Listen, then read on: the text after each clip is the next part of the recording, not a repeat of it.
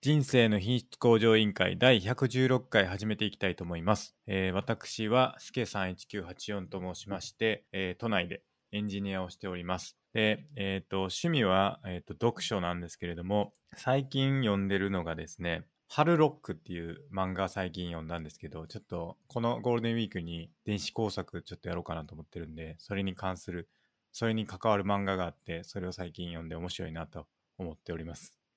で、えっ、と、なんだっけ、あ、そうですね。えっ、と、人生をどうすれば、えー、とよくできるだろうかということを、えー興味持っていて、えーこのポッドキャストを始めました。えっ、と、バイブルは1日外出力班長となってますので、どうぞよろしくお願いします。はい、D マゴットです。関東のとある会社で会社員やっております。哲学が大好きで、大学も哲学で卒業しました。最近はアドラーにドハマりしております。格闘技は大好きで、グラップリングっていう寝技の格闘技やっております。そして人生の目標は悟りを開くことです。よろしくお願いします。よろしくお願いします。えーそんな2人でですね、えーと、時にゲストの方をお呼びして、まあ、どうすれば人生の品質を向上させられるかということをテーマにですね、いろいろえー議論して答えを導き出していく、そんなポッドキャストになっております。で、YouTube の方でもですね、ライブ配信をしてまして、えー毎週水曜日の夜9時からですね、あのライブ配信で、えーやってますので、まあ、もしよければですね、YouTube で人生の品質向上委員会で検索していただけると、えーチャンネル見つかると思いますので、えーそちら、えーチャンネル登録いただければと思います。で、お便りの方を募集してまして、Twitter の方で、シャープ i q o l とつけてつぶやいていただくか、質問箱をですね、Twitter の方で募集してるんですけど、えー質問箱の方で匿名でいただいてもいいですし、あとは最近ですね、Discord っていう、あのーまあ、コミュニティツールみたいなものを導入しまして、この YouTube の、あの概要欄とか、あとはポッドキャストの説明欄にも載せてるんですけど、まあ、そちらの招待リンクからですね、入っていただければ、えっ、と、まあ、我々とコミュニケーション、我々とか、えー我々のポッドキャストを聞いていただいている方とのコミュニケーションを取れる場となっておりますので、まあ、そちらにですね、あの、お便りチャンネルがありまして、そちらに投稿していただくということも可能でございます。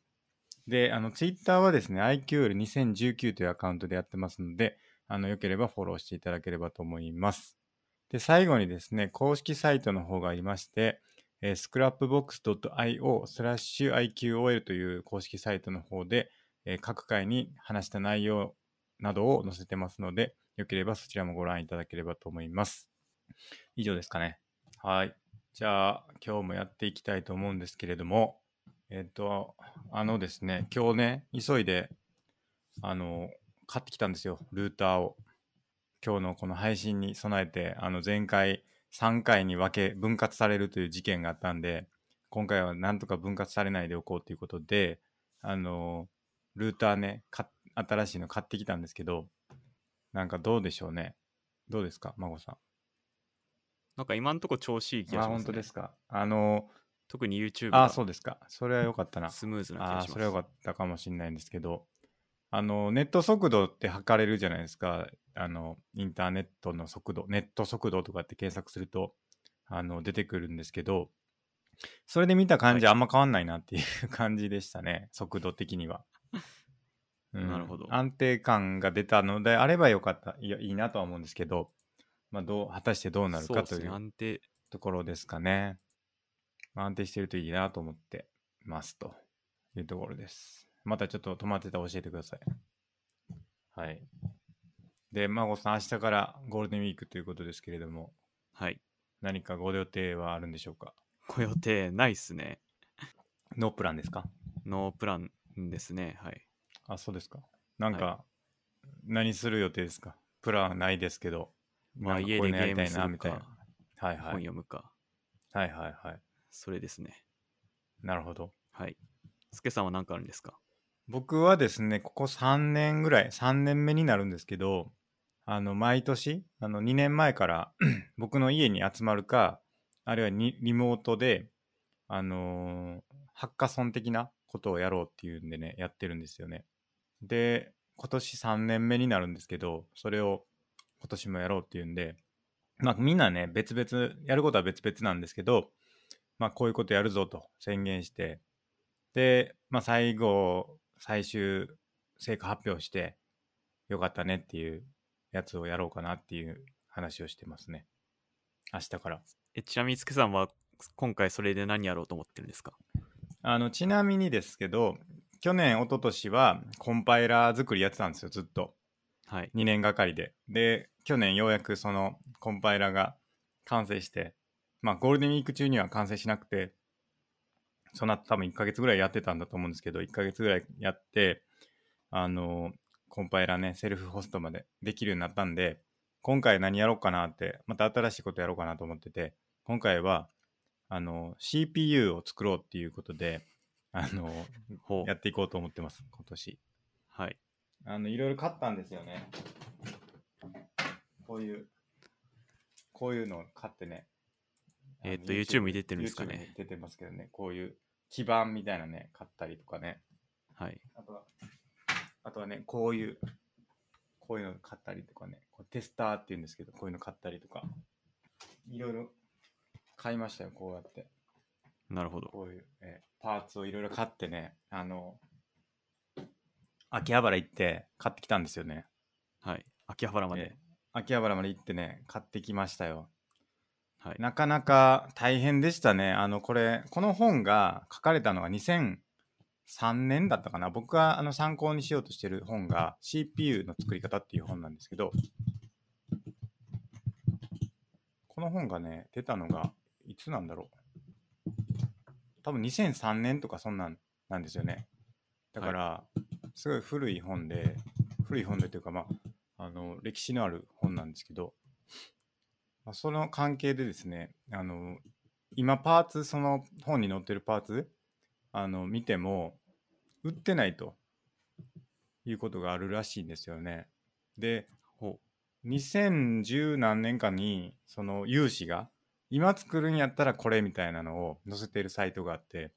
はい。まあ、それを見て僕は買い買いに行ったんですけど、はい。それすらもう売ってないっていうね 感じになってて結構そのパーツ集めっていうのが結構そう2003年ですねこれ2003年の本ですね、はないん。でもう18年前の本なんで結構もうなんていうんですかそのパーツ自体が古くなってて売ってなかったりするんですけどはい。あのそれでまあちょっと困りましたけど、まあ、なんとかねあのその買い集めて明日からあの着手できるんじゃないかなっていう感じになってますなるほど。そうその難易度的にはどうなんですかいやーどうでしょうねよくわかんないです僕もやったことないからあの どれぐらい難しいのとか全然わからないですけど、はいまあちょっとやってみようかなって思って、うんあのドクターストーンねあのやっぱり僕好きなんではい。あのやっぱ異世界に転生したら CPU ぐらい作れなあかんやろっていうんでねはい。やっていこうかなと思ってるんですけどはい。でも、あの、一番ね、その CPU の作り方っていう本に載ってる一番、一番最小のパーツっていうのが、ある程度もう作られたパパーツというか、その、なんて言ったらいいんですかね、その、はい。はい。ロジカル、ロジック IC っていうチップを使うんですよね、最小でも。最小でもはい。でさらにその下にあるんですよねやっぱトランジスターで回路作るとかっていうのがあってそうそこまではやらないみたいなんですよね多分それやるとものすごいパーツ量になっちゃうからまあここは前提にして OK みたいなラインっていうのがあってまあ要するにあれですよねピザ作るのにピザ生地は用意してあげましたみたいなまあそういう感じですよまあそもうちょっと難しいのかなよくわかんないけど小,、は小麦粉は収穫しときましたみたいなそんな感じですよね多分ねはい。はい。うん小麦粉育てるところからはやらなくていいですみたいなそういう感じですかね言ってみれば、はい。だからまあそれでね、まあ、今回やってみて、まあ、最終的にはですねやっぱり前から言ったように僕が作った自分で作った CPU の上で OS を動かしてでその上であの僕の作ったコンパイラを動かしてっていうことをあの全部やりたいなっては思ってるんですけど、まあ、それは壮大 壮大な夢というかね感じですよね。じゃあ次は、あの、OS ですか。うん、そうですねやってみたいなとは思ってるんですけどはい。今年作るやつがその4ビット CPU って言って何ができるかって言ったらラーメンタイマーぐらいらしいです、なるほど。はい3分経ったら教えてくれるっていうタイマはーいぐらいらしいです、が、まあ、ちょっとそれをねあの今回チャレンジしようかなと思ってるんでまたちょっと今年のゴールデンウィークどれぐらい進んだかをね共有したいなと思います終はいわったら、 OS はもう自作なんですか自作っていうか、一から作るってことですよね。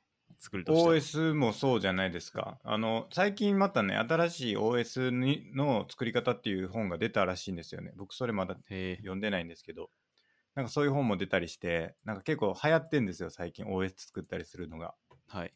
だからそれのね流行りに僕も乗ってねやっていきたいなと思ってますけどねなる ほど。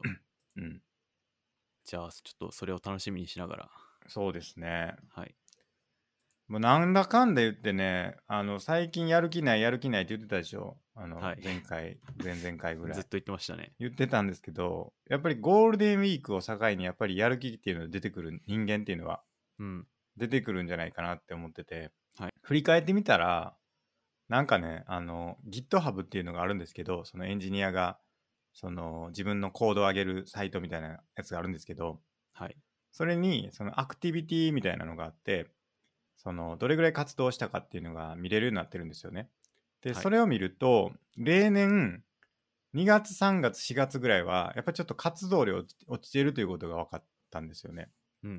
だから大体ゴールデンウィークに大体こう一年発起して何かこうやる気を出してやると。はい。で大体6月ぐらいまで続いてでそこであの意気消沈してというかあの、はいやる気を失い次のゴールデンウィークを待つみたいなのが、うんまあ、例年の動きやったんですけどはい。なんだかんだ言って去年はゴールデンウィーク終わってからもずっと結構継続していろんなことをやって、うん。まあ、ギリギリ3月、4月ぐらいまで、3月ぐらいまでかな、やっぱやる気を維持できたということで、はい。まあ、最近やる気ない、やる気ないと言ってましたが、まあ、例年よりはよく頑張った方なんじゃないかということで、あの自分を褒めてるところでございます。うん。はい、それ、なんか家族に、家族からかな、言われたんですけど、いもしかしたら春季性のうつじゃないかって言われたんですけど、何ですか、それ。あの春にうつ病って多いらしいんですよね。そその寒い時から暖かくななって、はいはいこう気温のこう差とかで精神面にこう影響して、いまあ、いわゆるなる5ほどね月病みたいな感じで、ああ、なるほあど。のそそのもしかしたら助さんのバイオリズムに影響が出てんじゃないかみたいあーあるかもしれないですね。この時は期、いちょっとやっぱ不調なのかもしれない、僕は。な、うん、うん、そんな気しますね。ほんと最近暖かくなったり寒くなったりすすごいですからね、うん、でももうこのねあのー数日先週ぐらいからかなり調子良くなってあの、はい今はかなりやる気満々で頑張ってますよ、うんなるほどじゃあいい方向に向かってるとそうですねいい方向にまた向かってねあのゴールデンウィークしっかり成果を上げていきたいなというふうにはい思ってるんで、皆さんもあのもし休みしっかり取られる方いるんであればまあ休養をしつつですね何か 新しいチャレンジをしてみてもいいんじゃないかなというふうに僕も思ってるんではいまあこんなことやるよみたいなのを教えていただけると嬉しいなと思いますそうですねディスコードでもはい、ツイッターでもツイッターでもねはい、はいぜひお願いしますはいということで、えっ、といきますか、お便り。お便りはい。じゃあ1通目いきます。すけさん、D マゴットさん、こんにちは。テレビで特集されていたのですが、エンハラが流行っているみたいです。エンジョイハラスメント、えー楽しむ、楽しまないは、個人の考えにもよりますし、何でもかんでもハラスメントをつけるのもどうなのかなと思います。皆様はどう思いますかとのことです。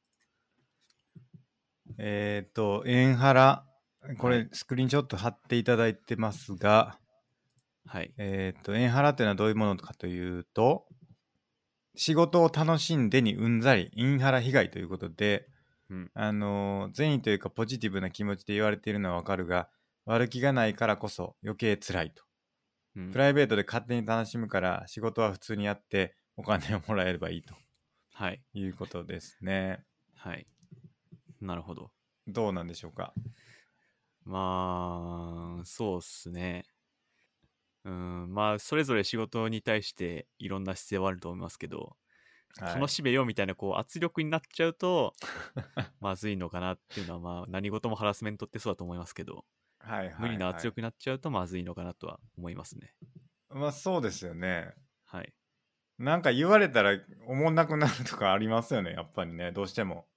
そうん、の、別に仕事限らずですけど、なんかちょっと似たような話で、まあちょっと似てるかな似てないと思うんですけど、あの、教えまおじさんっていうのがいるらしいですね、最近。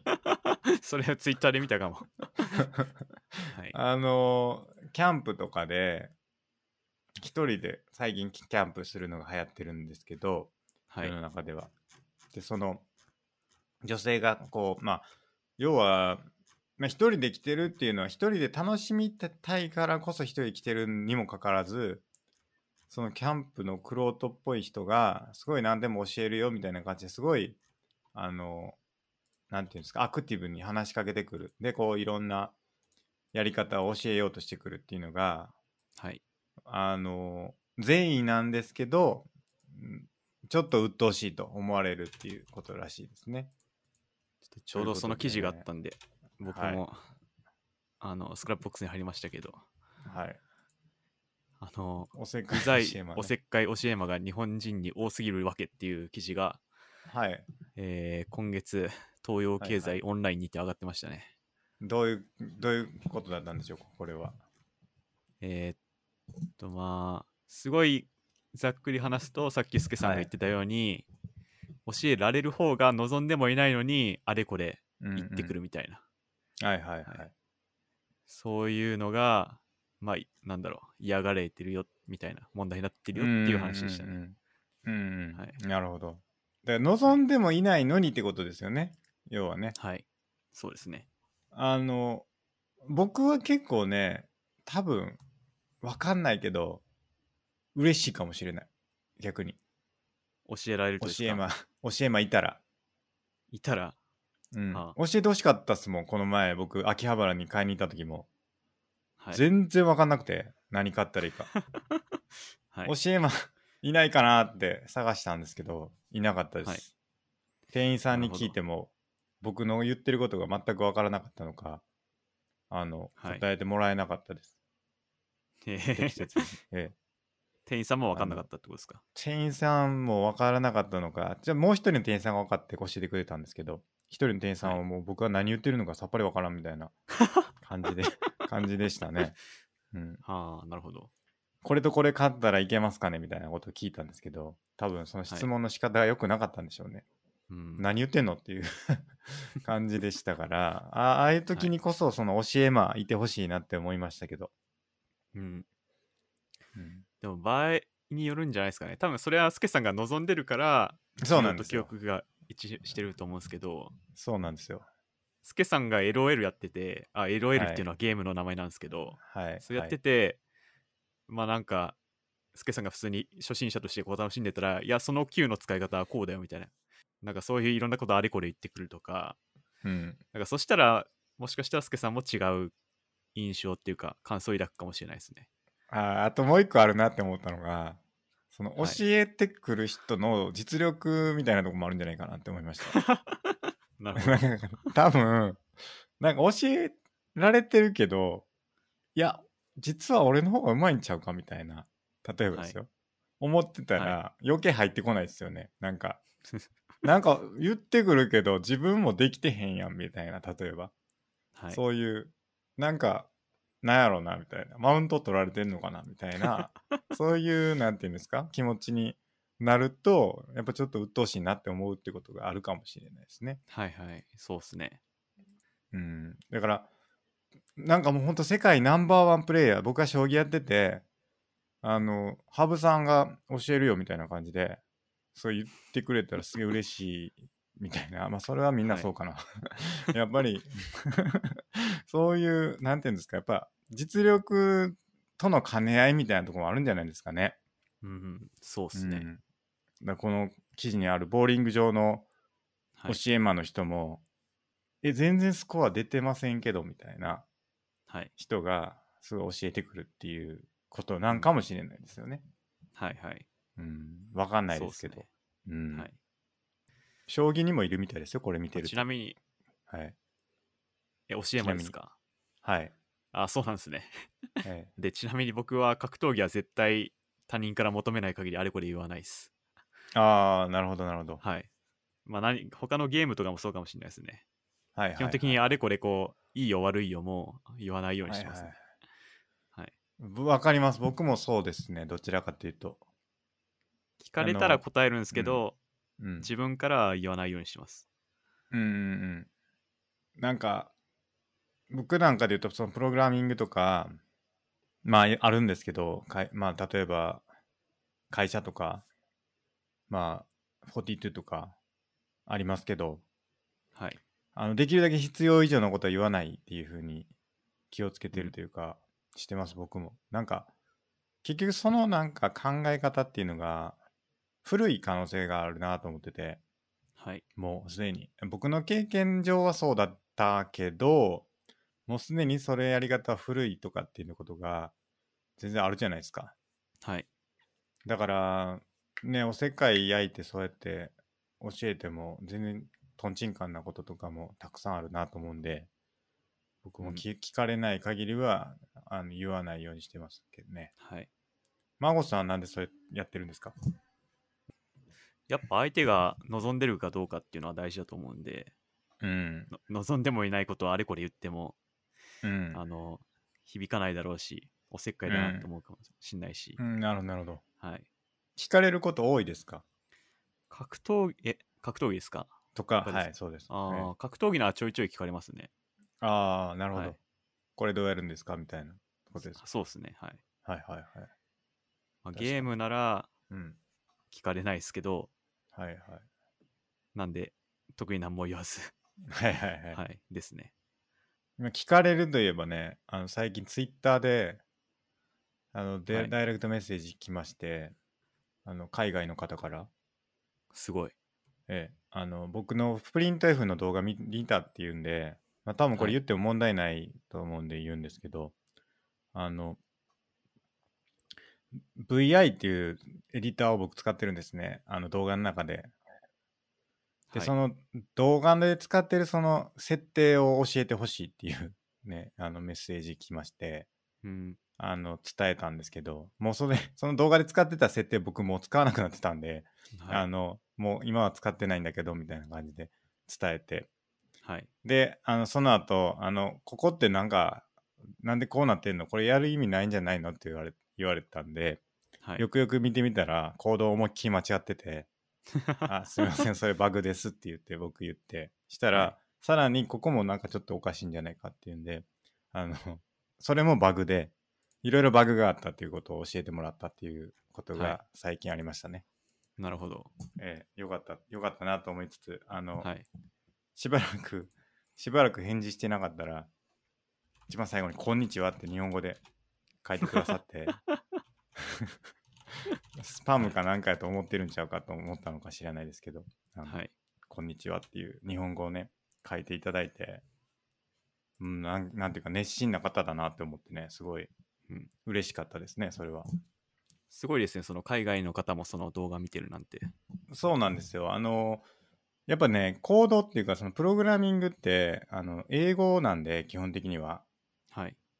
その、英語の、その、ん英語さえ読めればというか、コードさえ読めれれば、あの、僕が喋ってる内容が何か分かってなくても、ある程度見れるみたいですね、結構。へうん。え、なるほだからど。YouTube でそのアナリティクスっていうかそのえん閲覧とかの情報見たら20%ぐらいはあの海外の方ですわ見てうん見てくれてんのはい。すいませんなるほど。じゃあ、スケさん、すいません今度海外うんのっていうか、英語で動画作るのはどうですかああそれはかなり難易度高いですけどスケさんの英語喋りながらええ何かする。ああなるほどね ありですねまあそれか日本語で喋って後で字幕つけるかですけどね英語の、はいはい。はい。うんそれなんですよ今回のその動画は英語字幕つけてるんであ、そまうあ、多なん分ですそれ見ながら、ええ見てくださってるんかなとは思うんですすけど。ごい。うんえまあ、英語字幕つけたって言ってもね、僕が自分で日本語で字幕つけたやつを自動翻訳しただけなんですけど。まさかの。 ええええ意外にね、ちゃんとしてるんですよ、やっぱり。はい。うん。うん侮れないなと。やっぱ自動翻訳うん。と思いました。ちなみに自動翻訳、なんか Google 翻訳がメジャーだと思うんですけど、DeepL っていうのがあって、はいはいはいはい。それがディープラーニングなんか技術を駆使した翻訳らしくて、はいはい。すごい正確でいい自動翻訳が出るらしいです ね。そうですね。あれはかなりいいって言いますね。はい。なんか関西弁とかでも全然いけるみたいですけどね。なんかね。そうですね。うん。なんか Google 翻訳だと間違ってるけど、DeepL だとちゃんと出てたみたいなツイートを見かはいけはまいはしたね。い。なんか見ましたわ、それ僕も。はちょ戻しましょうか。あの、全で然エンかハラ関です係なかい話しました。そう、エンハラの話ちょっと戻しましょう。はい。まあだから仕事楽しんでっていうのはだからおせっかいっていうところは結構共通点がありますよね。うん、そうですね、うんおせっかい。楽しんでっていう、うんなんかちょっと突き放してるところありますよね。なんか楽しんで楽しめよっていう割にはあとは自分で考えてねみたいなやりか楽しみ方は自分で考えてねみたいなところがありますよね。そうですね。うん、じゃあそこがちょっと嫌なのかもしれないですね。うんまあ、もしくはこう、楽しんで楽しんで楽しんでって回数がすごいとか、うん、またかよみたいな。まあ、一回一言楽しんだ方がいいと思うよとか、ならまだいいかもしれないですけど、うんなんかそういう総合的なまあハラスメントになるのかなっていうのもあるかなと思いました。確かにね。はい。仕事楽しいなーはどうでなんですかねじゃ楽しいなはいいんじゃないですあか。なんかすごい言ってくるみたいなめっちゃ仕事楽しいわーってこう言ってくるみたいなどうなんでしょうかなんだろう。自分が楽しいってことを何回も口に出す。そうそうですそうですああ。それはいいんじゃないですか。下手したらそれもねなんか嫌っていう人いるかもしれないですよねあと、独り言仕事中の。ああそれはすいません本当 にそれは謝っときます、はい。ええ僕結構独り言多いとあこあ。ろがあります集中しだすとねやっぱりちなみに、すけさん、独り言語録はどんな感じなんですかああとかうーとかですかおかしいなっていう。 でやねんおみかしいたないな。えーツッコミを入れてることが多いですかね。ああ、そうなんですね。クソとか、はい。いけとか。そういう。 そうだ、前も話してま したね。そう新卒のエンジニアが独り言喋ってみたいなツイートされた ってそいうう。そうそうそう。あとはあの、前に出てくださったあの、南里さんっていう人がいたと思うんですけど、はい。あの人も結構独り言が多くて、で、僕と南里さん隣同士では仕事してた時があるんですけど、はい。あの、二人とも独り言言ってるのが会話になってたっていう話、エピソードがありますね。あなんか僕が言ってる独り言になんかこうするようにナーニさんが独り言を返しててあたかも会話してるように旗からは見えるんだけどお互い独り言を言ってるだけだったっていううん話を他の人にされされたんですけど僕らは全く記憶にないんであ。はい。あの分かんないんですけど、なるほど。うん、あの、コント的な。 コントコント的なところがありますよね。はいはい。えそうなんですね。えまあだから、うーん、まあ何でもかんでもね、ハラスメントになりますよね、最近は本当に。うんまあ、そうですね。他にもなんか見たな。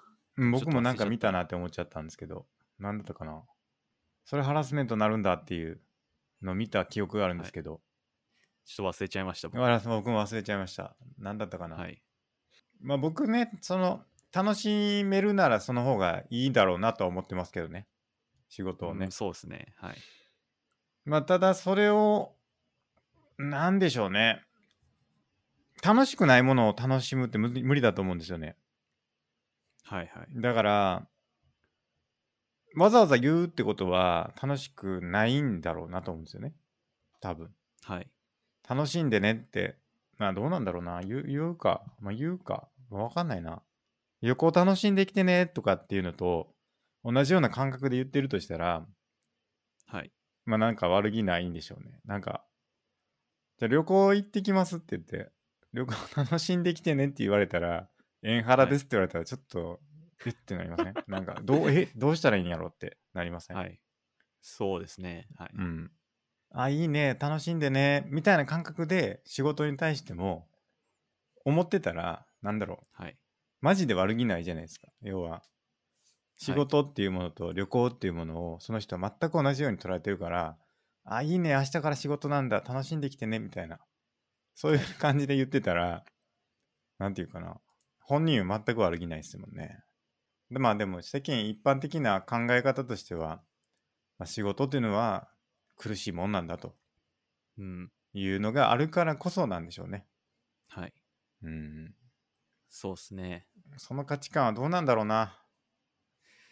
まあ僕も楽しめるに越したことないと思いますよ。うん。はい。そうですよね。はい。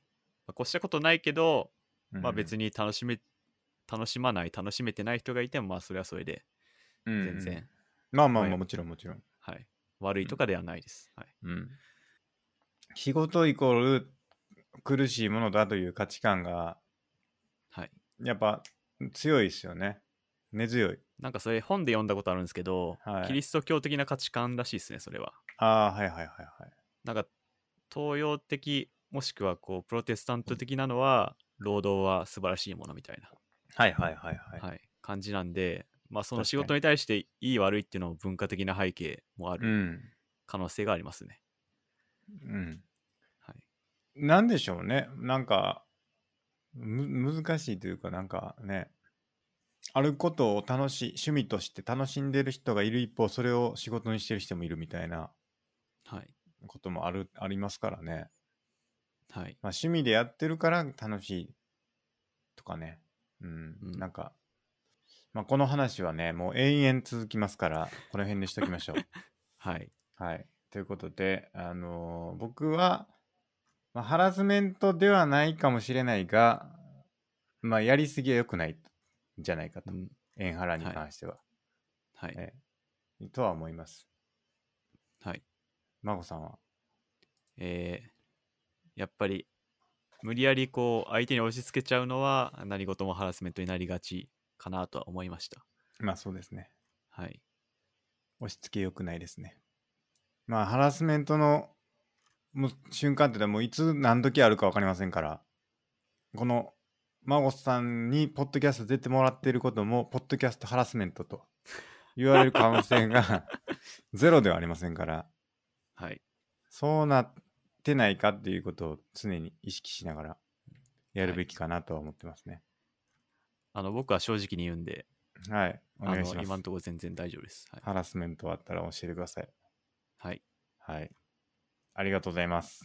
ありがとうございます。じゃあ次のお便りいきましょはい。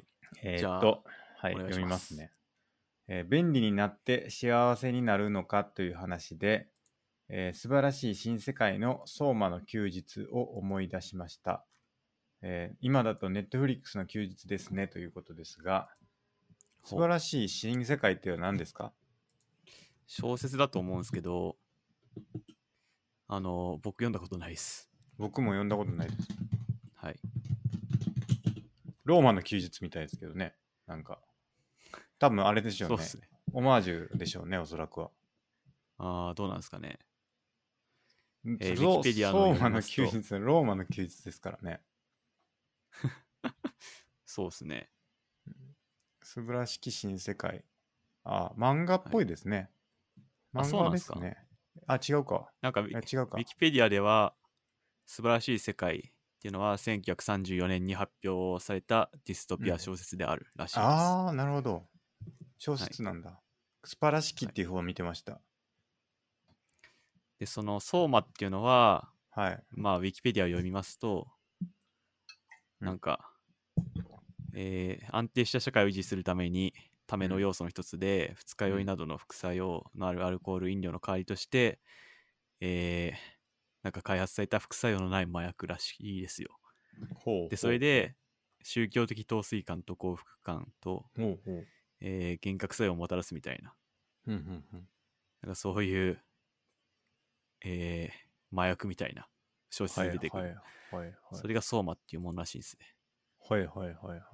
はいで、その相馬が、はい相馬相馬がの休日。まあちょっと読んでないんで何ともですけどまあそのみんな休日相馬でなんか使ってるみたいな話なんですかねわかんないなでするけほどね。はいまあ、だから便利になってるわけですよね。相馬っていう薬品が出てきてることによって、副作用もなくて、で、それで、なんていうか満足感が得られて、楽しい気分にもなれて、で、常に安定した精神状態にもなるような、そんな便利な薬が開発されて、で、それで、なんかこう、みんなこう、なんですかその、幸せには暮らしているように見えるってことですよね。そうですねただそれが本当に幸せなのかということでしょうかね。はいディストピア感がすごいありますもんね、確かに。うん、そうですねす、うん。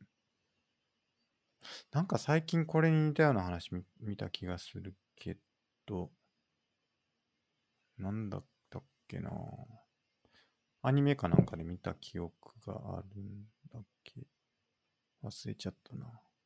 はいうん。そうで僕これねあの前回話した話ですけど便利の話ってはいあのサイエンスの時に同じ話してるのを最近あの編集しててんあの思いましたね。はいで結局便利になるっていうことと幸せになるってことは結局相関しないことであって便利さはどんどん追求してもいいんだけど、幸せになる方法っていうのはそれとは別にちゃんと模索していかなきゃいけないんだということをうん言ってま言ってましたねあの、うんその時の回に、はいうん、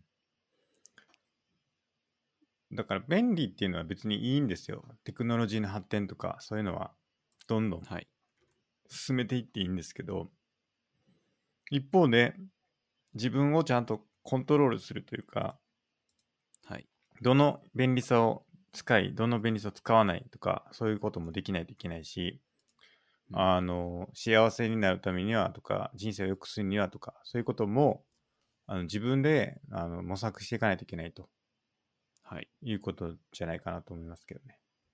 うん間違いないですうんうんネットフリックスはなんかいいいいんじゃないですかネットフリックスっていいんじゃないかって思いました 僕は。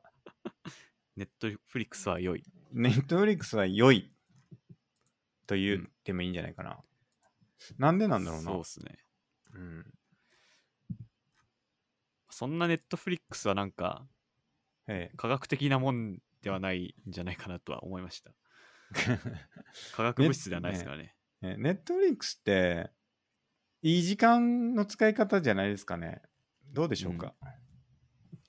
そうですね特に今はいい時間の使い方かうんなと、なんか、いや、なんかね、僕の中であるんですよね。やっぱりスマホをずっといじってる時間とか、なんかそういうのがあるんですけど、そういうのに比べたら、ネットフリックスでこう作品を見てる時間とかってよっぽど有意義やなと思いますけどね。うん、確かにうん。ツイッターを見てる時間とか ね。ツイッターはどうかなツイッターはちょっとあんま良くないかもな。そうですね何が違うんでしょうね。最近ツイッターと。なんすかね、はい、最近、最近なんですか。最近ツイートで見たのが読書するとストレスが減るみたいうんうん。なはいなんでぞ読書はいいいい使い方時間の使い方かなと思いました、だから、昔はね、その読書も良くないと言われてましたからね。はい昔、太古の昔は、きっと、読書なんてものはっていう。うんうん。だからやっぱり、力をかけて、しっかり、なんていうかな、よく練られたものを見るとか、読むとか、聞くとか、はいそういう時間っていうのはすごいいい時間なんじゃないかなって僕は思いますね。はいツイッターなんてもう、まあ、ものによると思いますけど、はいあの、本当にもう、瞬時の、ね、一瞬のこう、感情みたいなものが吐き出されてるわけですよね。はいうん。よく練られてるものばっかりではないですよね。うん。うん、だから、なるほど。うん、なんかやっぱそこが一個要素なんじゃないかなと僕は思いますけどね。あの、本が何でいいかって、はい出。版社が責任持って出してるもんなんで、情報が練られてるんですよね。確かに、確かに。そこが Wikipedia と違うとこで、はいあはいの、はい。すごい、まあ、その、練られた、うん、いいとこだなと思いましたね。うん。でも、ウィキペディアはまだマシやと思うんですよ。ウィキペディア も、なんか、ひはい寝てるでしょ、さすがに。ひ一人でとかでも、はいあ。の、ある程度は。練りに練って作ってるでしょ。そうですね。やっぱもう、パッと来て、ある程度パッは狙えてますとこう、なんていうんですか、パッとボール来たからパッと打ち返すみたいなもので作られたものって、かなり価値が低いんじゃないかなってうん。思っちゃうところありますね、なんか。価値が低いっていうのそうっすはね言い方はあれかもしれないですけど、なんか、それを消費するのはあまりにもちょっと、時間がもったいない感じが若干します、はいしちゃうんですよね、どうしても。うん。はい。だから僕、スラックとかもあんま好きじゃないんですけど、あの会社のスラックとかも、なんか、はい。もうパパパパパパパパこうなんか来たら返すみたいな感じになっちゃってて、はい。なんかあんまちゃんと考えられてないことが多いんですよね、やっぱりチャットって。うん。だから、良くないと僕は思ってるんですよね、ずっとね。うん。うん、じゃあ逆に、スケささんが、はい。すごい練られた言葉を、こう、はい。出していくっていうのはどうですかあ、それいいですね。はいただ僕もそんな寝ってないんですよ。言って、言ってない、言っちゃなんですけ ど、言っちゃなんなんですけど。ええだから、はいそれはそんな自分も嫌なんではあるん、嫌ではあるんですけどね。うん。やっぱりしっかり考えてやっていきたいとは思ってます。常々。はい。はい。こう、考えて言葉を出していきましょうってことですか。そうです。はいちゃんとね、作り上げてやっていきたい気持ちあります。何事もそうですね。大事ですはね。い。ネットフリックスとかはもうよく作られてますからね、ほんとよくできてるなって思います、本当に。はい。ネットフリックスのアニメとか映画とかもそうですし、はい。もうほんと心血注いで作ったんやろうなっていうのがもう伝わってきますからね、本当に。うん。間違いないですね。うん。やっぱそういうものをね、やっぱり作っていかないといけないなっていうふうに思います、僕は。うん、本気になって。はい。はい。ということで、ネットフリックスはもう素晴らしいということを伝えておきたいと思います。はい。はい。じゃあ次のお便りお願いします。はい。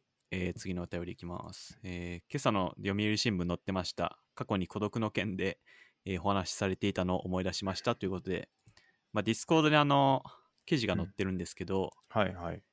あの、軽くその記事を説明しますとお、願いします。早稲田大学の教授の石田、えー、三つ、三吉さんかなう三則さんでした。三則さんという方が、はえー記事を書かれて、インタビューしたのかなうんうん。で、そのインタビューが載ってまして、まあ、最近の孤独とか、えー孤立っていうのがすごい問題だよみたいな話をしてて、まあ、昔は、まあ、良くも悪くも農村みたいな共同体で、その共同体がなきゃ誰も生きていけなくて、うん強制的に人間関係に取り込まれていたけど、うん。まあ、今はまさにさっき話してたような便利がすごいあって、うん。誰か人とつながらなくてもうん生きていけるし、何か買ったりとかうんサービス受けられるしっていうじゅ状態になってて、うん。まあ、そこで人間関係が孤立ししてる人がうん。出てきてしまってると、まあ、それで非常に精神的に問題があったりとかうん。あとまさに社会から孤立してしまう人が出てきてて問題だよっていう話があって、まあ、それで結局その自分と向き合うのがいいっていう話もあるけど、うん。まあ、それはむしろあの基本の基本ではなくてうんやっぱりこう人とつながって、えー孤立しない、えー孤独ではない状態で良いつながりを持ってうん。生きていくのが大事で、うん。まあ、孤独はあのなんだろうそんなスパイスのようなもんで絶対必須なものじゃないよ、それよりこうつながりが大事だよっていうインタビュー記事でした、なるほど。いや、これ、なかなか、いや、面白い。てか、なかなか、こう、厳しい、厳しい話ではありますよね。はい。嗜好必需必需品から嗜好品に変わったと書いてますねはい。人間関係っていうのは、はい。まあ、確かにそういうところあるかもしれないですねうん。でさらにこれ書いてるのでむずむあのーあのーかなり厳しいなと思うのはそのはい必。需品が嗜好品に変わったって言っててでじゃあその嗜好品だから楽しい人とつあの仲良くなって付き合い付き合いが持てる人を作っていこうと思ったとしてもはい。その高学歴とか高収入とかそういう資源がないとなかなかうん。人間関係っていうのを作れなくなってきてるっていうはい。ところがあると。うんその昔はそんななかったとしても強制的に人間関係にあったから別に必需品として人間関係作れたのに今は嗜好品になったがためにそのないと困る人も作れないっていうことになってるってことですよね多分、はい。うん、そうです。それはかなり厳しい世界というかね、思いますね。うん、なんかこれ、ま岡田敏夫の、あ、どうぞ、何ですか。はい。あーえっと、何を落としたんだっけ。ああ、まさにこの便利の弊害かもなーっていう話ですね。ああ、なるほど。はい。確かにね。その、ちょっと僕が言いかけたこと言うと、はい。岡田敏夫のね、あの、YouTube 僕よく見てるんですけど、最近。そのはい。中で、そのベーシックインカムについて話してる回があって、はい。で、それがなかなか面白かったというか、面白くないんですけど、あの、はい。うんなんていうんですか、あのそれも同じような話だなと思ったんですよ。それは何かというと、そのベーシックインカムっていうのができると、どうなるかというと、働かなくても良くなるという話なんですけど、はい。その月々、例えばそのベーシックインカムが十何万とかもらえて、はい。で、それでまあ生活していけるようになるんですけど、それっていうのは逆にどういうことかというと、その、ベーシックインカムがあるから、もう働くなっていうことになるとは言っい。てたんですよね。だから結局、その、今まではその首を切りたくても切れなかったのが、逆にもうベーシックインカムあるんだから、あなた働かなくていいですよっていう形になって、あの働かなくていいというよりも、働きたくても働けなくなる世界になるというふうなことを言ってて、うんはい。でも働ける人というのはもう本当ごく一部のその資源をさっき言ってた資源を持った人しか働けなくなってより一は層格差が広がるというようなことを言ってたんですよね、だからこれも結構同じ感じがしましたねだから人間関あーは係いっていうのも、その作りたいって思っても、まあ、作らなくても生きていけるでしょみたいな感じになっちゃってるからその作りたくても作れないっていうことができてしまっていると。で人間関係が、あの嗜好品として楽しめるようなあの人たち富裕層みたいなイメージですけどの人たちはもはういいくらでもその人間関係っていうのを得られてて、でこう孤はい独を感じることもなく、っていうその人間関係っていうものにも格差っていうのが結構出てきてんじゃないかなっていうふうに思いますね。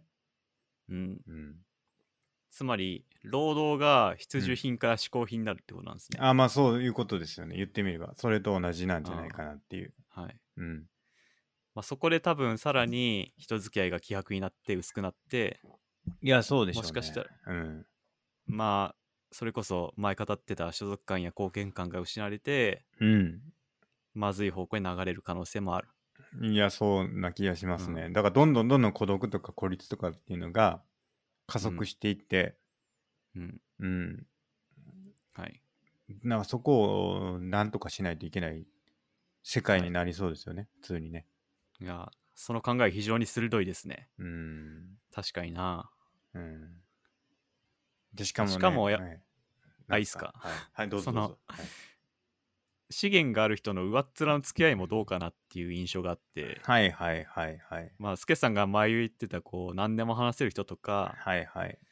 なんかそういう言ってしまえば深い関係がなければうん、その孤独から抜け出すことはできないんじゃないかなとは思いましたねそうですよね。なんか、はいね、なんか言いますよね。なんか飲み会とか、すごい人がいっぱいたくさんいて、みんないろんな人に囲まれてるんだけど、すごく孤独だみたいな。なんか、そういううんアニメとか漫画とかありますよね。はいそういうこと言ってる、はいうん。お金とかもいっぱいあるけど、なんて自分は孤独なんだみたいなことを言ってるシーンとか見ますよね。はいはい、うんありますねうん、まあだからそのさらにそのお金持ってる人とかってその自分のお金に集まってきてるだけなんじゃないかっていうふうに思うってはいよく言いますよね、なんか、あるあるですね、うん、だからお金なくなったらどんどん人去っていくしっていうんで本当にこうなんていうんですかそのめ人と人で向き合った人間関係作れてるかどうかってどうやったら分かるんやろみたいなのとか、はいまあ、そういう孤独感とか感じてもうみんな孤独やんってことになりますよねそうなってくると。うんうん、うんなんかよく大金持ちの人がうんすごい異性からモテモテだけどうん結局それはまあ金があるからであってうん、本当の友達はいなかったみたいな話ですよねそうですそうです。でも逆にあれかもしれないですねそのネット環境だからとか会わなくていいからとか、うんっていうのだからこそ作れる人間関係っていうのもありますよねめちゃくちゃ。はい結そ局れもあると思いまうす、ん、その素性がわからないとかっはていいうところでの、本当に趣味とか、べゲームとかって結構そういうとこあると思うんですけど、はあの自分の内側を明かさない限り本当にゲームの中でのキャラクターとしてその関係性って作れるじゃないですかそのい、うん、お金持ってるとか、現実でお金持ってるとかまあゲームの中でお金たくさん持ってるとかいう話かもしれないですけどね、もうこうそうなってくるとかがあるから、まあ、そこは本当にピュアなというかあのうん人と人との関係性作るっていうにはいいのかもしれないですねそういう世界があるっていうのは。そうですねうんまあでもやっぱりゲーム友達でゲームの話だけじゃなくて、うん。腹割っていろいろ話せるかっていうのはうん、非常に大きな差があるんじゃないかなとは思いました、まあまあそうですよね。はいだから、うんそうですよね。ではい本当まあ、にその入り口として、ええゲームはいいんですけどねゲームが入り口としては全然悪くないですけど、はいはいはい。まあ、そこから深い付き合いに入れるかどうかっていうのは大きいかなと思いましたね。まあ確かにそこからさらにプライベートに入っていくとか、まあはいって方向なんでしょうね、本当にっていうことになると。でもそういうのも望んでない人もいっぱいいますからね。だから前ちょっと話してましたけど入り口としてその損得感情のない関係性が作れるのは大学生までなんじゃないかっていう僕のああ、持論があるんですよねやっぱり。なるほど。うん、卒業してしまうと何かしらのあの利益とかはい。あのなんて言うんですかそういうのあの、利益。うん、利害関係。利害関。係をこう考えてしまうんじゃないかっていう、うん。うん、でもゲームとかの入りだとそういうのがは比較的薄められた形でうん友達になれるんじゃないかなっていう気はしますけどね。はい。うん、現実世界で会うともうどうしてもそういう利害関係みたいなところに入っちゃいがちかなとは思いますね。なるほど。うんその大学までは利害関係がない。長くないですかなかなかないですね。フラットですね。フラットでこうなんていうのかな時間の価値観とかも結構はい。一緒なんですよね、基本的には。はい。なんか結構変わってくると思うんですよ社会人になってでも大学生のうちってアルバイトしたら1時間いくらみたいなのとかもみんな一緒じゃないですか大体はいあ。の時給とかってみんな一緒だからなんかはいその、お互いそんなに気を使わない感じがあるんですけどはい。なんかやっぱ社会人になってくると時給換算でなんかいろんなこと考え出すとあこの人の時給何十万円やしなみたいな 例えばですけどとなってくるあ、と1枚すごいな。うんちょっといやちょっといやーなんか休日何もせんと一日喋るとか、いやーちょっとこれ100万円かみたいな知らないですよ、はいそんな人がいるかは知らないですけど、 とかってなってたらもうなんかねなかなかこう穏やかな気持ちであの、はい話せなかったりとかなんかこう効率を考えてしまったりとかなんかこう、はい意味のあることをしようとかっていうことになっちゃうんじゃないかなっていう、うん。うん、なるほど。だからそのモラトリアムでね、鍋して、毎週金曜日鍋しましょうみたいなことってなかなかできませんからね、社会人になったら。そうですね。うん。それは一つは、だからその価値観が変わってくるみたいなところもあるんじゃないかなっていう。うん。時間がないっていうのもそうですし。はい。うん。っていうので、なかなか人間関係をね、あのー作っていくっていうのが難しいんじゃないですかね。どうやったら作れるんですかえーっと、人間関係ですか。はい。必需品だった頃っていうのはどうやって作られていってたんでしょうか必需品だった頃。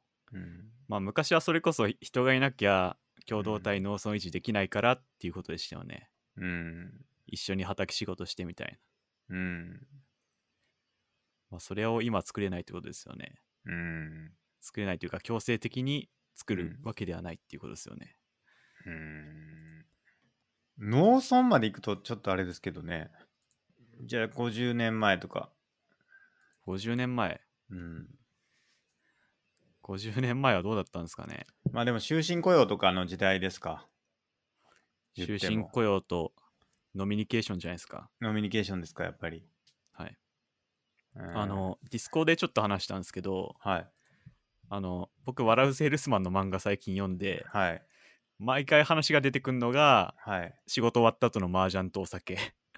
なんかそういう話ばっか出てきて、まあ30年前の話なんで、多う分ん当時はそうだったんでしょうね。みんなサラリーマンは仕事終わったら麻雀か飲みに行くみたいな。うん。多分そこでまあこう人付き合いができてたんじゃないですかね。はいはいはいはい。はい。なるほどね。ワラランセールスマン僕めっちゃトラウマなんです けど。そんなことないですかいや、僕はトラウマではなかったですね。え、ちっちゃい頃とか見ましたいや、ちょっと記憶にあったんですけど、ちゃんと見たことなくて多分。なんかのね、テレビでやってたんですよね。僕がちっちゃい頃。小学校5、6年とかの時かな。もうちょっとかな。小学校4年生ぐらいかな。忘れましたけど。はい。やってて、めちゃくちゃ怖くて、はい。あの、塾行く時とか、なんかその辺から、はいもぐろ福蔵でしたっけ、出てくるんちゃうかって。 ほんまに、ほんまに恐れてましたよ、マジで。そんなにですか本。当にもぐろ福蔵、マジで怖いなと思って。ドーンとか言って、出てくんちゃうかって、もうほんと次の、見た次の日、塾行くまでの道めちゃくちゃ怖かったっすも ん。うん。なるほど。いや、あれめ大っ体、ちゃ怖い。うん。もぐろ福蔵は約束破ったら同音ですね。そのパターンが多いですね。大体不幸になりますよね。はい。まあ、なん幸かせになるパター名ン刺に。幸せになるパターンほとんどないですね。ないっすよね。マジで。10回に1回ぐらいちゃいますマジで怖いし。いや、もうそなんなにもないかもしれないです、ね。ないっすか。あの、心の隙間をお埋めしますって名刺に書いてるんですけど、 はい。大体心の隙間から引き裂いてますね。埋めてへ埋んめやん。埋められてないです。うん。はい。いや、あの顔めっちゃくちゃ怖いし、、はいい。や、もう未だにちょっと怖いっすもん。ほんまに、もぐろ福蔵は。なんか改めて読むと、うん。なんかいろいろ出てくる表情とか可愛いですよ。ああ、本当ですか。いや、アニメはがい怖かっただけかな。い、や、単に僕がちっちゃかったからかな。やっぱり。まあそれもあるかもしれないですね。はい。怖い怖いなってやっぱ り心の底から思ってたんでしょうねなんかこういう心の隙間ってやっぱ怖いんだなって 思ってたんでしょうね、うかもしれないですね。ん、なんかありますエピソード面白いエピソード面白いエピソード。はい人生の品質に関わりそうなですねあーなんか大体結構今に通じてる話が多いですね。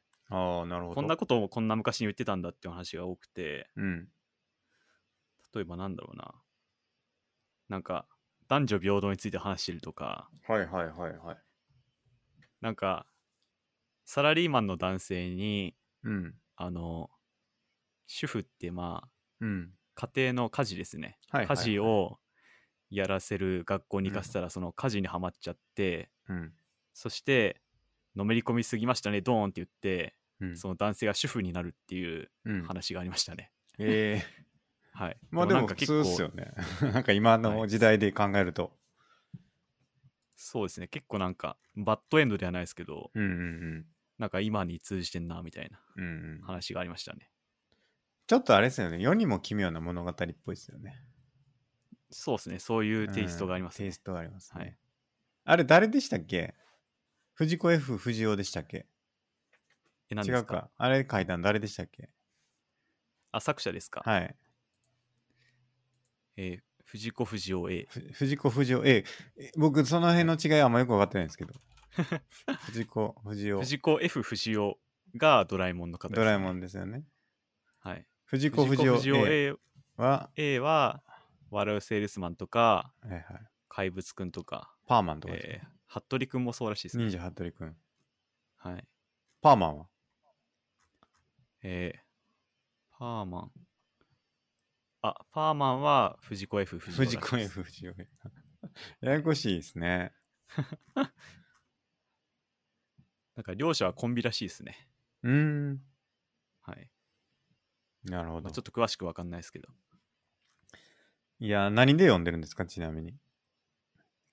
え何ですか笑うセールスマン。笑うセールスマン読みました何で読んでるんですかあ普通に Kindle で。 Kindle ですねなんで急に読もうと思ったんですかなんでなんですかねなんかパッと思いついたんですよね。あ、読もうって。 ちょっと、モグロ福蔵 VS アドラーやってほしいですね。モグロ福蔵は、えあの、 人を操れま すからね。ドーンっつって。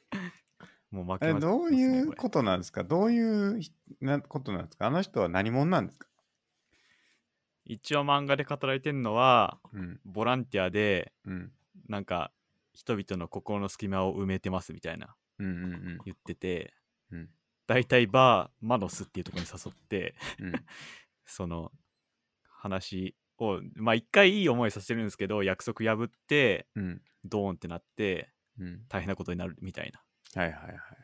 そういうが毎回の話ですねたた勝てますかね、マゴさんは。いやもう勝ってないでしょ 勝て ない。勝ってないですよモグロ普通に勝てない。勝ってないですなるほど。はいあ、お便りいただきましたね、今。はいあじゃあ僕リアルタイムお便りを読みますおね、願いします。はいえー昔のつながれる人間関係が物理的制約に縛られていてその制約と必需品としての、えー人間関係が一致していたのかなとうんえー今は距離があっても近い関係で入れてそれは嗜好品なのかもしれない昔も距離があっても、えー関係は築けたけどコストが高くてもっと高級な嗜好品だったのかなうん今の嗜好品は、えー全然知らない相手芸能人やインフルエンサー SNS で知っている人と簡単につなげるつながれる一方で本来必需品である身近の人,、えー人間関係とは関係性が含まらず、えー孤独や、えー孤立が生まれやすい環境なのかもなとふと思いましたとのことです。なるほど。うん距離が確かに。あるということなんですね。はい。うん確かに。確かにこう、うん有名な人とはつながれる時代ですからね。うん。まあ、つながれるとは何なのかということですけどね。それうん一方向ですよね、多分。それっ確かにて。はい。知ってるとか、うん単に知ってるとか。だからやっぱ僕はその人間観ってやっぱ双方双方向なんじゃないかなって思うんで、そのうんやっぱり一方向だけで、っていうのはかなり孤独になるんじゃないかなと思いますけどね。はい。うん。で、ここで僕が一番言いたいことはありました。はい。やっぱ、隣人愛ですね。隣人愛。隣人愛ですか。キリスト教。はい。僕が一番キリスト教で大好きなのは隣人愛。うん。身近な人を愛しなさいと。はいはいはい。なるほど。それ非常に大事だなとよく思いますね。うん。はい。確かになまあ、隣人だからこそこういろいろトラブルうんが起きやすいのはありますけど、うん。まあでもやっぱりこう身近なとこから関係をうん深めていくっていうのは大事かなとうん思いますね。そうですよね。はい距離も近くて。うん。ちょっとこの、うんえー記事のインタビューされた石田光則さんの本を読んでみようかなと思います。ああ、いいですね。はいうん。結構面白い、今ちらっと見たら面白い本が何ですかいくつかあって、うんなんか友人の社会史っていうのがあって、はあ、はで説明見たら近くて遠い私たちの親友親友とは何でも相談相談できる身近な存在か、あえーそれとも複。はいはいはい雑で不安定な友人関係の中で理想化された、えー幻想なのか、えー新聞記事に現れた親友分析を通じて友友人関係に向けられた社会の目線を読み解くとのいう本らしいですね。ああ、面白そうですね。確かに。はい、うん。まさにそのは腹割って話せるっていうのは親友みたいなもんだと思うんで、はいはいはい。なんかそういうことががっつり書かれてそうな本確かにねで。面白そうですね。はい確かに確かに。うん。いやでも、やっぱり僕思いますけど、やっぱりす、あの、双方向性がかなり重要だと思ってて、うんあの、親友だと思って、何でもかんでもこう一方通行で話しまくるとか、はい相手の話聞かずに、あの、自分の話うをんずっとするとか、まあ僕ちょっとやりがちなんで、ちょっと注意しないといけないんですけど、あの、はいとかって、やっぱり、あの、片方だと思うんですね。一方通行だと思うんですよね。だから、そはのいさっきのお便りの円腹とかも一方通行じゃないですか、結局。あの、はい自分が思ったことを押し付けてるだけとか。なんかやっぱそういうのって、あの、孤立になる、なるんじゃないかなって思うんで、うんやっぱ人の話を聞く。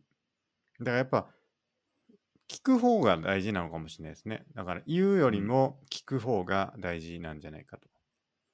話してもらえる話を聞。くうん話を聞くってどっちかというとギブよりかなって思いましたね。そうですよね。確かにね。はいうんなんかまあう言葉は受け取ってるけど物理的に、うんうんでもどちらかというとギブかテイクかって言われたらギブよりな行為かなって思いまし確た。かにそうですね。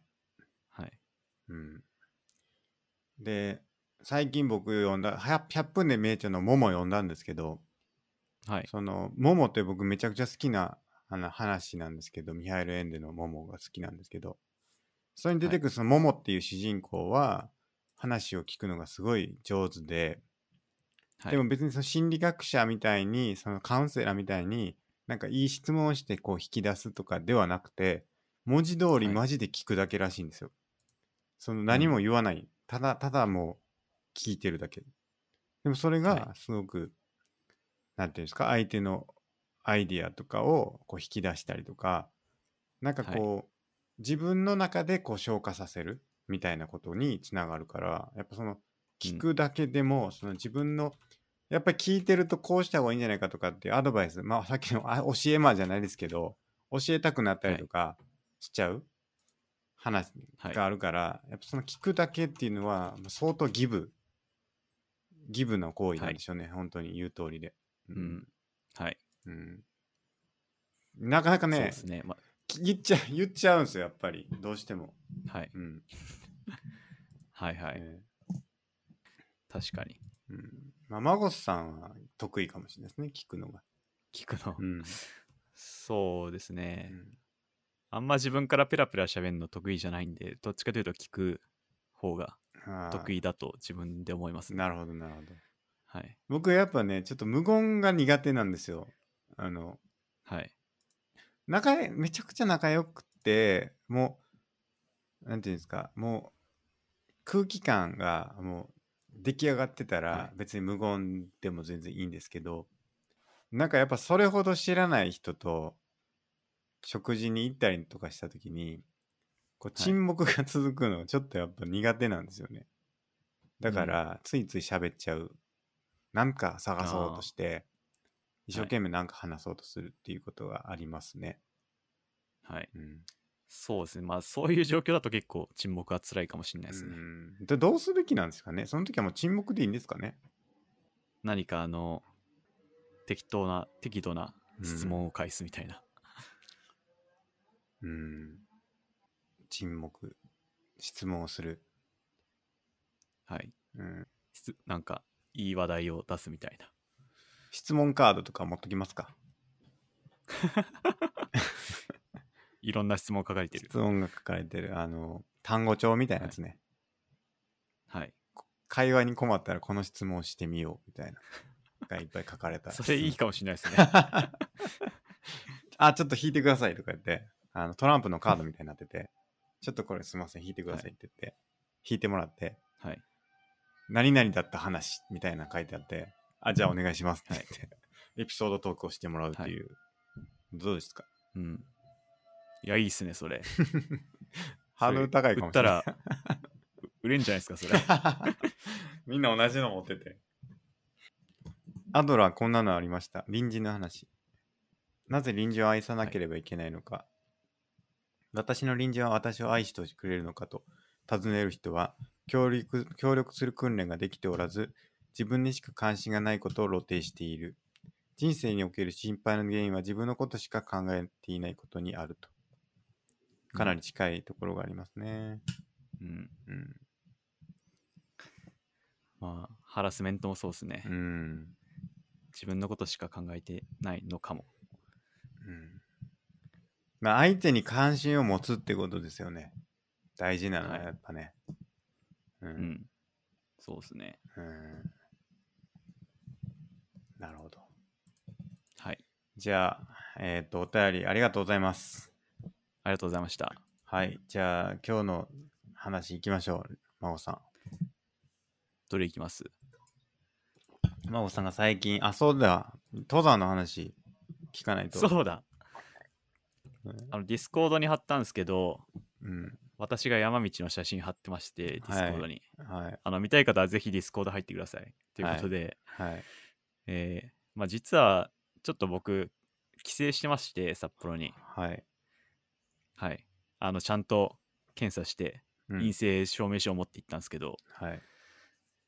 そして、まあ、札幌なんで、藻岩山っていうとこに行って、はい。なんかまず中腹まで車で行けるんですよね。はい。はい。はい。で、その後に山頂まで歩いて行けるんですよ。うん。うんで、その歩いたとこの写真を撮ったんですけど、うん。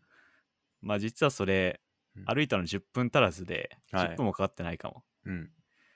まあでも一応山登って、うん。登山してきましたって、 僕がそれっぽい写真をあげたっていう、そういうネタバレですね。はい。いやー、これはちょっとショックですよね、皆さん。多 分。あんなに豪語してたうん。登山は何があってもやらないぞと、豪語されていた孫さんはが、い。こんなにもあっさりと登山をするのかと。 あの、全国の孫さんのファンの人がショックを受けてるんじゃないかと思いますが。なんどうかでしょそうの、はい。むしろ登山してほしくなかったってことですかあんだけ言うからにはしてほしくなかったんじゃないですかね。どうでしょうか。まあそうですねどうですかでも。とりあえずいはい、え何がですかあ、いやいや、やってみて、どうでしたかやってみてはい。ああいや結構楽しかったいや、だから言ってるじゃないです か。いや、だからやってみましょうよって僕言ってましたやんか、ずっと。はいうん。なんかやっぱまあやっぱ短かったのもあるんですけどねはいはい長かったらまた別の感想を抱くかもしれないですけど、はいはい。今回のほんと数分の登山は楽しかったですえ、 な、楽しかったまで行くとは思わなかったな。結構なんだろう自然が良かったですねああ、絶対でそもうっすよ。登山が楽しかったよりはうん。自然が良かったかもしれないうーん。だからスケさんがキャンプ好きなのと同じかもしれないですねああ、なるほど。スケさんも多分自然を感じるって楽しいっていう面はありまあするね、とあ思りますね。うんですけど、うんうんうん。それと似たような感じかもしれないですね。なんかこう、やっぱりプリミティブな欲求ですよ。はい、うん。そうですね。うん。じゃあ登山行きますか。父さん行きましう。ょう。ちょっと、高尾さ高尾さん。ですかね。やっぱ高尾さんじゃないですか、東京の人は。ん。うん、うん。ちなみにちょっと何回も聞いたかもしれないですけどは、いスケさん登山したことあるんでしたっけえっ、と、記憶にあるのは、最後に登山をしたのは、覚えがないですね。覚えがない。高校つ、まりの、中学、大学行ったかな。まあ、なんか、それっぽい、登山っぽいことはやったか。登山っぽい。うん。ハイキングハイキング。うん。マジで登山って行ったっけない。記憶がないんですよ、登山した。うん。うん。やってないかも。じゃないのかも。うん。あ、でも、この前っていうか、一昨年のしょお正月に登山しましたね、それ、そういえば。登山ってほどでないですけど、裏山僕の実家のはい裏山が山に、裏が山になってるんですけど、そのはい。山を登って、ちょっといろいろ歩き歩いたりしました。あの、お正月に。まあ、それを登山と言っていいのかわかんないですけど、まあ、ある程度登山。今回のまことさんよりかは歩いてると思うんで、登山と言ってもはい。いいんじゃないかと思いますけど、はいまあそれぐらいですね。ちゃんとした登山はやってないです。うーん。なるほど。うん。やりたいなと思ってるんですけどね。富士山登りたいなって思ってるんです けど、富士山マジっすかえーいつかね、富士山は1回ぐらい登りたいと思うんですけど、はい。うん。行きましょう。富士山大変だろうな。でもい途やー中まで行けんのかな富士山はクソ大変って言いますから、本当に。そうなんですよね。僕、北海道最高峰の、まあ、朝日岳とかの、ま、登ったんですけど、はい。むちゃくちゃ疲れましたからね。うん。いや、だから、はい。マゴンツさんのその登山体験が過酷すぎたんじゃないですか、今までやったやつが。ああ、ちょっとハードルが高すぎたみたいな。うん、だから多分ね印象がね違うんですよ普通の人の持ってる印象と雪山でしょやっぱり北海道だからいや、夏ですよ。あ夏です かあの夏ですけど、まあ、高いですね。はいあのザイルとかであのあれですよねピッケルでこう切るあの足場作ってみたいなそんなやつやったんじゃないですか いやいやいやいや、全然です。夏なんで。ビバークビバークでしたっけして、はい。えー雪山のねはい。うん。そんなんじゃないですか。そうそっうすねいうのやってたんやったら確かにいやりたくないっていう気持ちもわからんでもないですね。はい。ええまあ、そんな過酷じゃなかったんで、うん。まあでもやっぱ2000ちょい2500くらいあったのかな。うん。で結構あっていや、過そ酷れだ大っ変ですたよ。のは間違いないですけど、うん高尾山ならまた、ああ、自然楽しいで終わるかもしれないですいね。や、そうだと思いますよ、多分。うん。いけます、いけます。はいやりましょう。じゃあ、はい。今年か来年か行きましょう。コロナ落ち着いたら。 企画して行き、ましょええ、う。はい。オフ会、あの、人生オフ品会質向上委員会、オフ 会、高尾山山頂集合ということで。山頂に集合。えはい。えやりますかね。うん。そうですね。あの登山といえば、はい。あの、プロ棋士の、プロ将棋棋士のはい。藤森哲也さんっていう方がいて、はいはい。まあ、前前もちょっと話しましたけど、はい。なんか YouTube でやってて YouTube の番組上げ,、上げててはい。なんかプロ棋士の中でうん登山会みたいのがあって、へえ。なんかその動画が結構面白かったですね登山会。登山でやるんですか、そうですあのいろんな人があの登ってて5人くらいかなへえ。なんかそういう動画があってうん。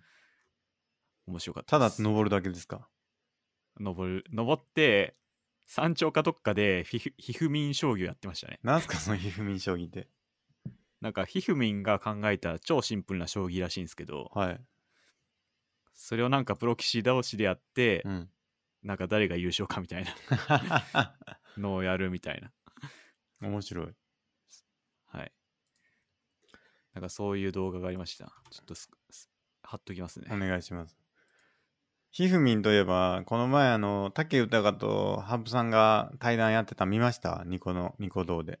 ニコ生でやってたあ、んで見すけてど。ないですね。やってたんですよ。はい先週ってか今週の、すえっ、と、火曜日かな月曜日あ、火曜日にやって、昨日か。昨日やってたんですよ。えで、なその、羽生さんがね、あの、言ってた、あの、何ですか、あの、ハプニング、対局前にあったハプニングについてっていう話をしてたときに、あーの、はい。ひふみんが、対局前じゃないです。対局中ですけど、あの、すんごい勢いでチョコレート食べてたっていうのが、はい。めちゃくちゃ驚いたっていう話をしてましたね、羽生さんが。それが一番衝撃的だったと。チョコレート爆爆速で食ってたって言ってましなんか、ひふみんの逸逸話はたくさんありますた。あよねります。逸話いっぱいありますね。結構そのチョコ事件も有名だった気がしますね。あとなんか、 あとはなんか藤井聡太が言っさんが言ってましたけど、なんかたい昼休昼、昼食休憩中に打ったとかなんかいう話ありましたよね。ああ、確なんかそれで驚かなくなったみたいな、そうそうそう。初戦ありましたね。かな。藤井聡太さんの初戦の相手がひふみんやったのかな。確か。はいはい。それでうん昼食休憩中に打ってとか。はい。あとはあれっすよね。相手の席に座るとかね。はいはい反。対側から、 ひふみん愛とか言って、反対側から見ないとちょっとよくわからんとか言うん で、相手の席に勝手に座るとか、うん。よく、 ひふみんは最高に面白いですからね。うん。逸話がありますね、たくさ。うんいや、ほんと昨日やってた竹岡隆と羽生さんの動画めっちゃ面白かったですよ。ちょっとだけ見たんですけど、おなんか、羽生さんが竹竹豊に質問してて、それが面白かったんですけど、なんか、その32年ぶりにやったらしいんですね、対談を。前はは32い年前にやったらしいんですけど、その32年ぶりにやって、あの、羽生さんがその竹豊さんに、その、32年も、そのずっとトップで走り続けられるのはどうしてなんですかって 聞いてたんですけど、そほのうハムさんもやんっていう、みんな思いっきり突っ込んでましたね。確かおに。前、二人と もそう二人と もお前が言うかみたいな感じの突っ込みをされてましたね、みんなに。うん。で、それ、小籔がね、あの、司会やってて、めっちゃ面白かった です。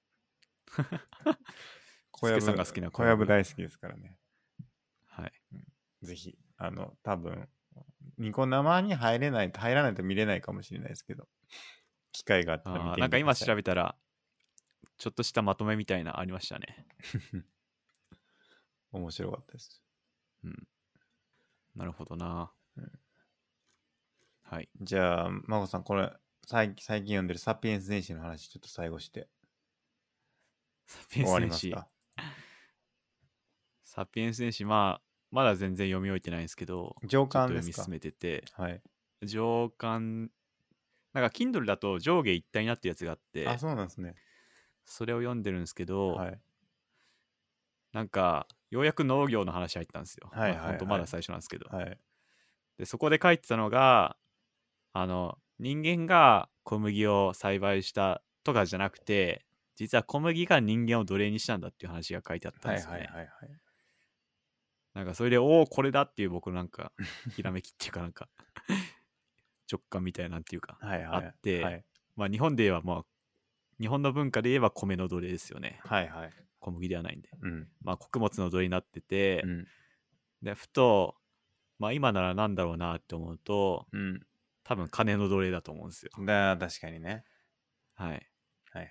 そう我々は農業の時代から、何かしら財産なり穀物なり、うん。そういうものの奴隷として生きてて、うん。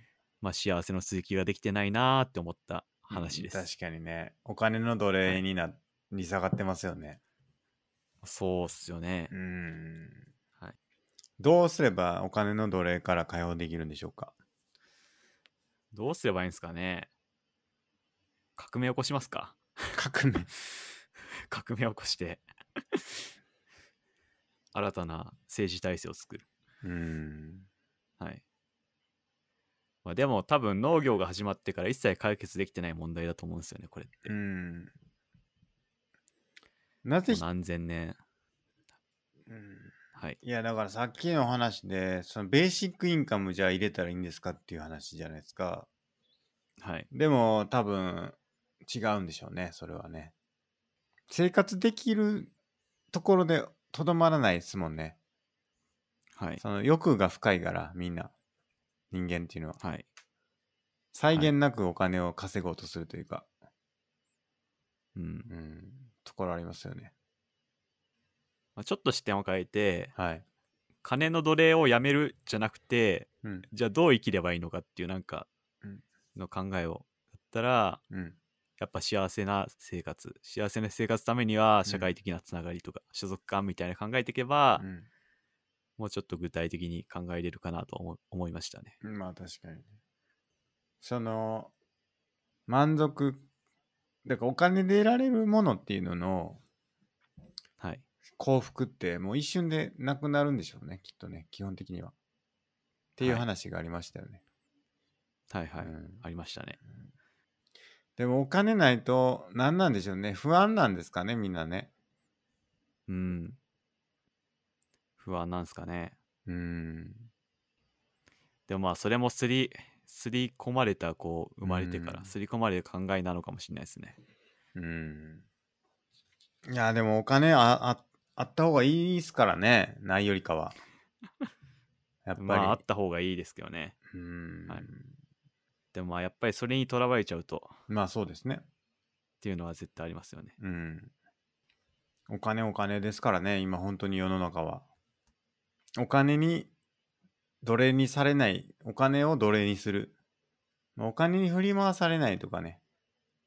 はい。やっぱりあくまで主体はこっちにあるんだということを忘れないうん。気持ちでしょうね。はい。うん。やっぱりこう考えを変えるうん。発想の転換をするうん。のが大事なのかなと思いますね。うん。はい。まあそうですよね。社会動向よりは、うん、まず自分の発想の転換しないとなと思いますね。そうですね。なかなかその、さっきも言ってましたけど、人間関係の構築においても、お金がちょっとだけ必要になってる場面、場面というか、っていうような価値観があるんかもしれないですよね。うん。さっき言ってた、お金持ちは、その、人に囲まれてるみたいなんで、お金によって人間関係を構築してるみたいなのが、うん。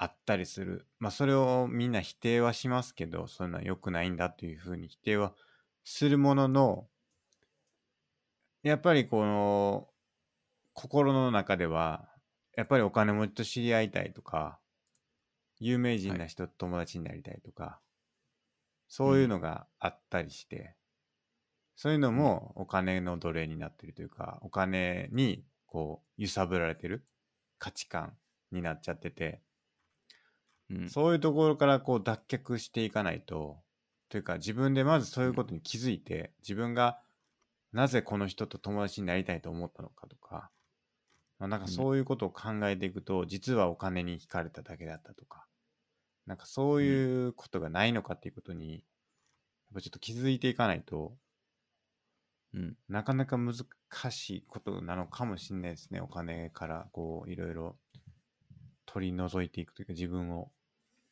そうっすね。まあ、それが難しいですね。難しい。パーッと使うのがいいんですかお金は。お金はどうやって使うのがいいんですかあーどうなんですかね。好きに使えばいいんじゃないですかね、もうん。う。はい。まあ、どれが正解ってわけじゃなく。 マゴさん最近した大きな買い物って何ですか最近大きな買い物。はい。そうっすね。笑うセールスマン。 いくらです か全部合わせて3000円くらいですかあね。のはい。え、ここ、ここ数年で一番こうお金をボンと使って車買うとかさ、例えばそういう、なんかそういう。のってありますそうっね車はまあ買ってないですけど、プリンター、いや、プリンターもそんな高くないな。うん。株を買う。いはいはいはい。や、そんくらいですね、ほんと。うん。なんかたまにこうでっかい買い物してみるとかは、なんかはおい。金の感覚っていうのをなんか改めるきっかけになるかもしれないですよね。ちなみに、すけさんはなんかでかい買い物いやありまやすっかてないっすね。C っていうのはテレビですかね最近買ったやつだと。え、何ですかテレビ。テレビ。テレビあー。テレビ結構高かっテレビか。た。うん。あとは、モニターとか。はいはうい。ん。なんか必要なものって感じですかね。なんか、うんなんか例えば、今の全財産使って将棋盤買ってみるとかね。なんかこう、思いつきみたいな感じで、ポーンとこう買ってみるみたいなしたら、超いいやつ。うんはいなんか、なんか変わるんじゃないかなって思いますけどね。何かが、うん、自うん分の中で、そのお金に対する感覚っていうのが。はい。うん。正直欲しいものがあんまないんですよね、僕。うん、僕も実はそんなに。でもあります、僕は。ありますね。なんかあります僕欲しいもん結構いっぱいあります。あの iPad 前も言いましたけど iPad 欲しいでしょはい。あと AirPod、あのイヤホはいはン欲しいでしょはい。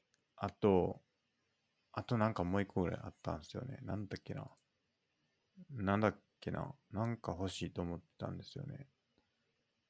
な,、うんん、なんだっけな。iPad、うんあとはパソコンとかもちょっと、Windows のパソコンとかあーちょっと欲しいなとか。はい。あとなんだっけななんか、あと一個あったんですけどね。なんだったっけな忘れるってことは歌そんなんじゃないんでしょうね。そんなに欲しいんじゃないんでしょうね。でもなんか、これはい欲しいなーって最近思ってたものがあったんですよね。なんだったっけなイヤホンじゃないし、イヤホンは欲しい。あ、そうそうそう、キーボードだ。うん、ああ、はいキはーい。ボード。自作キーボードはい買おうと思ったんですけど、うん、ちょっと難しかったんで買わなかったんですけどね。まあでも言っても数万円ぐらいですよ。どれもこれも。はいまあ iPad はプロにしたらちょっと高いですけどね。にでもそれでも20万ぐらいですか多分。はい。 100万円単位とかで欲しいなーって 思うことまずないですね。いやそもそも僕人生で100万円以上の買い物したことないですね。僕もないかな。自分でっていう意味では。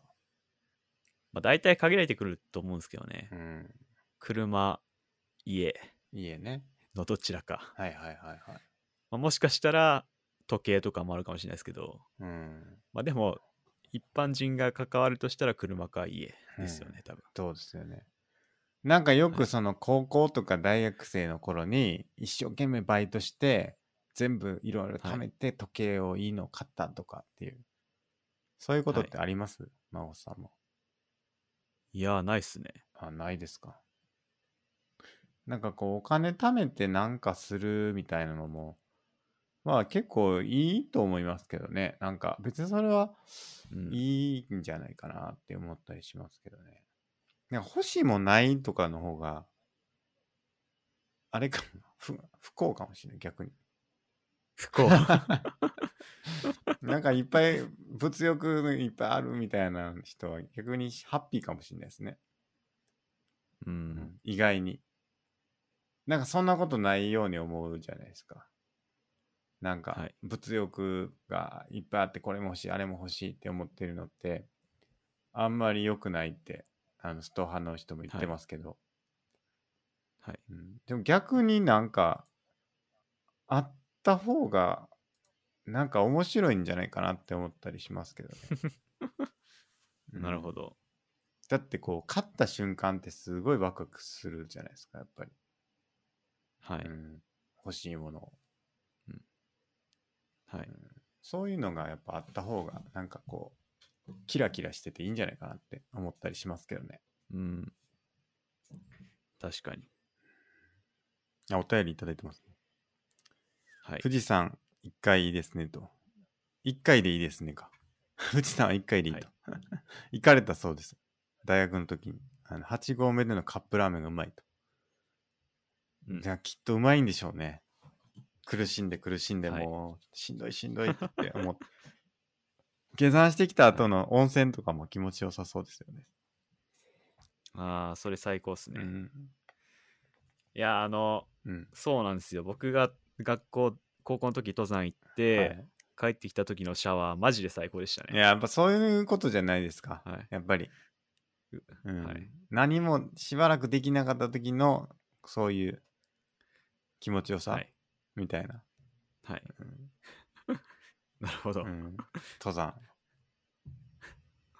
なんか、そうやって息止めて、息止めて、ああ、息止めて そうそうそう その後、息できてよかった、気持ちいいみたいな。そうそうそう はい。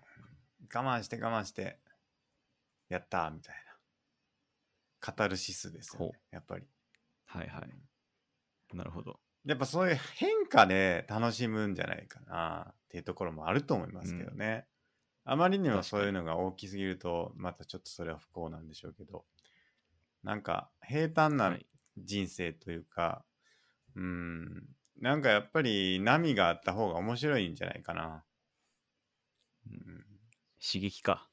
いやまあねあの刺激をみんな求めてるっていう言いますからねうんはい。まあそれがどうなんかっていうのはありますけど確ねううんんまああんま良くないでしょうかねいや、でもなんか一理あるなと思いましたうね。んその刺激を楽しむ。刺激ってやっぱりあのひ暇と退屈の倫理学でも書いてましたけどやっぱ人は刺激を求めてて、しかもその刺激っていうのは別に不幸なことでもいいとただ単に昨日とはい今日を区別するものであれば、ありさえすればいいんだっていうことを書いてましたから、うん。うんはいやっぱ人は刺激を求めてやるいろんなことするっていうのがあるんですよね。うん。いいっすね、その考え方。うんいや、まあいいのかな。苦しまあ、あえてこう、うん悪いことする必要とかないと思うんですけど、はいはいはなんか辛いことあっても、あ、これは刺激だって思えばい。、まあまあ、確かに。もうちょっと前向きにうんうん取り組めるっていう。まあ確かに確かに。はいあともう一個。お金とは何なのかは難しいですね。信頼を見える化したのがある意味お金な気がしますと。貨幣制度の起源はあやふやなので何度もですが、じゃあお大事なのってお金ではなくて信頼ということになるのですかね。じゃあどうやって信頼を得たり、信頼するかという話になりますが、きっかけは関心なのかなと。マンション買った時はリフォーム代金のプラス債数十万円がどっちでもいいという感覚になりましたねと。最近はマイプロテインのセールくらいしか高いかもしませんねということです。はいまあ信頼、確かにね。それ書いてましたね、うんあのサピエンス電子に、うんあの人間っていうか世界には3つの考え方があって一つは客観的な考え、うん。まあ、例えば酸素がありますんうん窒素がありますみたいな科学的なうん。事実で、もう一つは主観でうん。もう一つは共同主観だっけな、っはいはいはいはい。ていう3つがあるっていう話はしてて、うん多分お金があってお金は経済的に価値があるものだっていうのは世界中の人が信じてる主観なんですよね。そうですよね。宗教だといはういこと書いてませんでしたっけ、ある意味で。あー貨幣書いてたかもしれな貨いですね、幣の宗教みたいな。うんはい共同幻想かなみたいなはいこ、と書いてた。そうですうね、ん、みんなが信頼してるんですよね。だからお金というものを。はい、うんはい。まあ、それ、お金も、例えば本で書いてたのは、アメリカ合衆国もう、ん科学的に考えれば、そんなものはないんですよね。うんお金っていうものが酸素と同列だったりとか、アメリカ合衆国が同列にあるわけじゃなくて、うんみんながそうあると思ってるからあるんだっていううんうん話が書いてあって、うんうんうまんあ、そういう話ですよね。そうですよね。はい。はい。信じてるからね。みんなが信じてるからっていねそうです。はい。あとはあの有名な話がありますよね。なんか、なんだっけあの、お金が回ってるだけみたいなやつ。あの、なんか、はい。なんだっけあの、1万円を、その、新しく店をやりたいっていう人がいて、はい。で資本まあだからそれ1万円貸してくれって言って1万円はい銀行から借りると、はい。銀行から借りるから1万円の、えっと1万円分のお金は、えっとその人の手元に入って銀行は銀行のその人の口座からは1万円ない状態というか借金になってるはい。はいで。その1万円持ってあの建築会社の A さんに、えっ、と、いその1万円払って建築してもらいますみたいな。で、その1万円を、はい。えっ、と、そその建築士の人たは銀行に預けますみたいな。